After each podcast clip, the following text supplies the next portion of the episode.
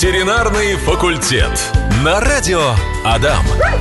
Вячеслав Борисович, вопрос очень частый а, по поводу ожирения котов, особенно после кастрации. Вообще, давайте затронем такую большую тему. А, как понять, что у кота перевес? Это по щекам э, раздувающимся, когда он будет да, да, бежать по коридору. Какая норма по весу в среднем для котов? То есть сколько он должен, должен весить? Ну, любая домашняя кошка весит, скажем, 2-3 килограмма. Но это но это очень условно, потому что как можно сказать, какой, какая норма для котов? Вот майкун 10 килограмм, килограмм нормально, да. Это 10 килограммов это норма, да, у майкуна? Ну, не то, что норма, но это нормально. У кого-то 7, это нельзя сказать, как вот, ну, нельзя сказать, сколько у женщины в норме вес, да? Ну, конечно. Так не скажешь. Ну, у, у нас есть... От роста зависит. У нас есть от роста, да. С кошками это сложно, никто это не перемеряет. Еще хотя... широкая кость или нет? Конечно, да. Это кошку надо холку померить и прочее. Кто этим будет заниматься? Ну, бонитировкой, как говорят за техники? Конечно, никто. Что ну, ну, нужно смотреть? Во-первых, у животного должны чувствоваться ребра как и у человека должны там два последних ребра, в общем-то, хотя бы не видны, ну, прощупать их mm-hmm. можно. Так и у животного два-три последних ребра должны прощупываться. Я То прощупала, есть... у, меня, у меня нормально. Ну, у меня тоже чувствуется. Вот я щупаю, да, слава богу. Хотя вес у меня чуть-чуть лишний есть, конечно. Вот, поэтому прощупать ребра. Вы когда гладите животное и прочее, не надо там специально что-то. Ну вот если ребрушки есть, это уже хорошо. Мне кажется, сейчас все едут за рулем и чувствуют, проверяют ребра проверяют, да. Ну, это, наверное, да. И все. Ну, мы, во всяком случае, проверили, да? Сидя в студии. Потом, что еще? Ну, вот животное не должно быть как скамейка. Вот у меня есть такая, ну, поговорка вот приходит, я говорю, так он скамеечка у вас, то есть спина становится плоская, на ней посидеть можно, но это условно, да, uh-huh. этого уже не должно быть, то есть спинка должна быть чуть-чуть, то есть остистые отростки позвонков не должны быть видны. Uh-huh. Вот. Ну и живот. У, у, у кошек жир скапливается в каудальной, то есть задней части живота. Иногда он висит как мешок. Иногда люди приходят, говорят, вот у нас грыжа или еще чем-то, опухоль какая-то, на самом деле потрогаешь рукой, да это у вас просто жир. Вот этого должно быть поменьше. Вот это критерий как бы нормального веса животного.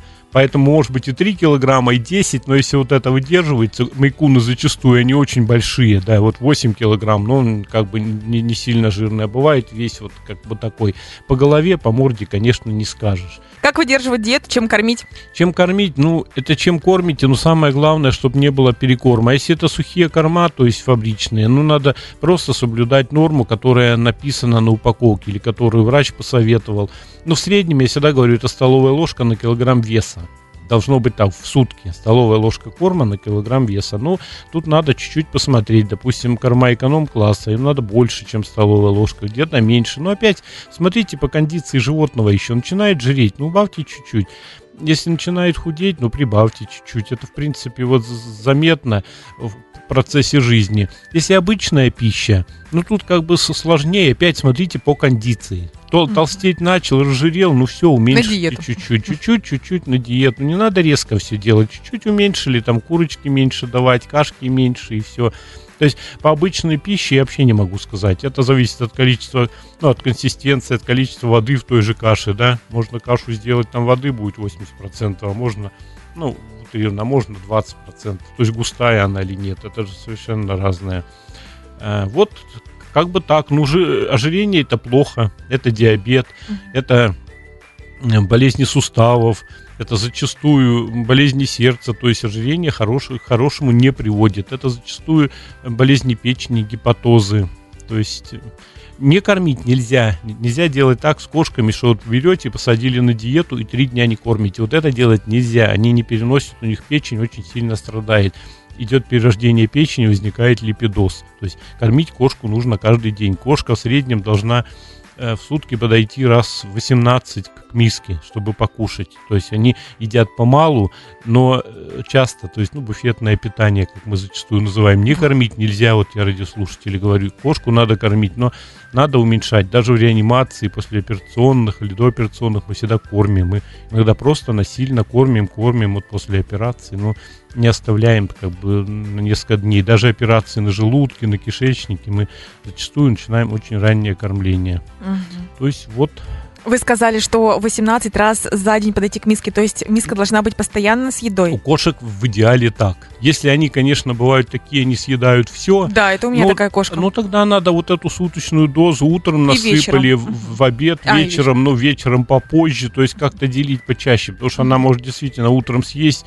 все эти, скажем, 4 столовых ложки, да, и все. Это тоже не есть хорошо. Но опять зачастую кошки привыкают. Они понимают, что у них еда есть всегда, и они начинают подошли, чуть-чуть поели, 4-5 штучек сухого корма съели, ушли, крокетов там съели, ушли. То есть потом, я считаю, даже и ваша кошка привыкнет.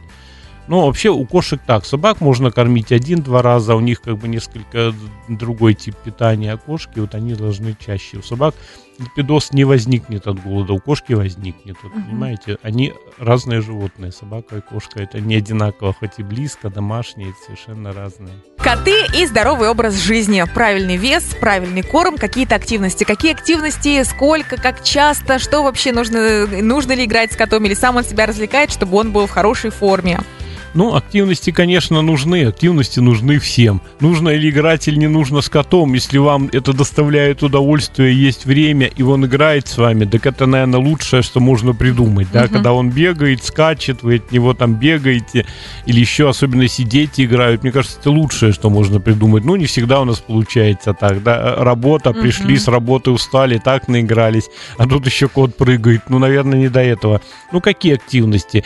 Мячики, игрушки специальные, э, может быть, повесить... Ниточка, Ниточка, веревочка, он будет полдня биться, да, с этой ниточкой, что-то такое. То, ну, игрушки должны быть все-таки специальные. Не надо брать что-то такое, что животное может легко э, разгрызть. Нельзя брать очень маленькие, мелкие шарики, он может проглотить и попадете на операционный стол. У нас uh-huh. что только не бывает, иголки вытаскиваем, э, шарики там всякие, как покемоны, да, а, в общем, всякие резиновые штуки. То есть он ничего не должен разгрызть. То есть не должна быть такая игрушка, скажем, которая вот... Неубиваемая. Из, да, вот из, из, типа изолон, такие вот мягкие тапочки, они их любят грызть. Вот это надо убирать. Если животное грызет, надо сразу все убирать. А так, вот какие-то такие активности, они также любят разнообразные игрушки. Купите мячик, в котором внутри там что-то звенит, еще, может быть, какая-нибудь мышка видна, да он ее будет гонять там как бы несколько лет и по несколько часов в день. Это, конечно, хорошо. Ну, такие активности. Или играйте с животными, а для чего они вам нужны? Это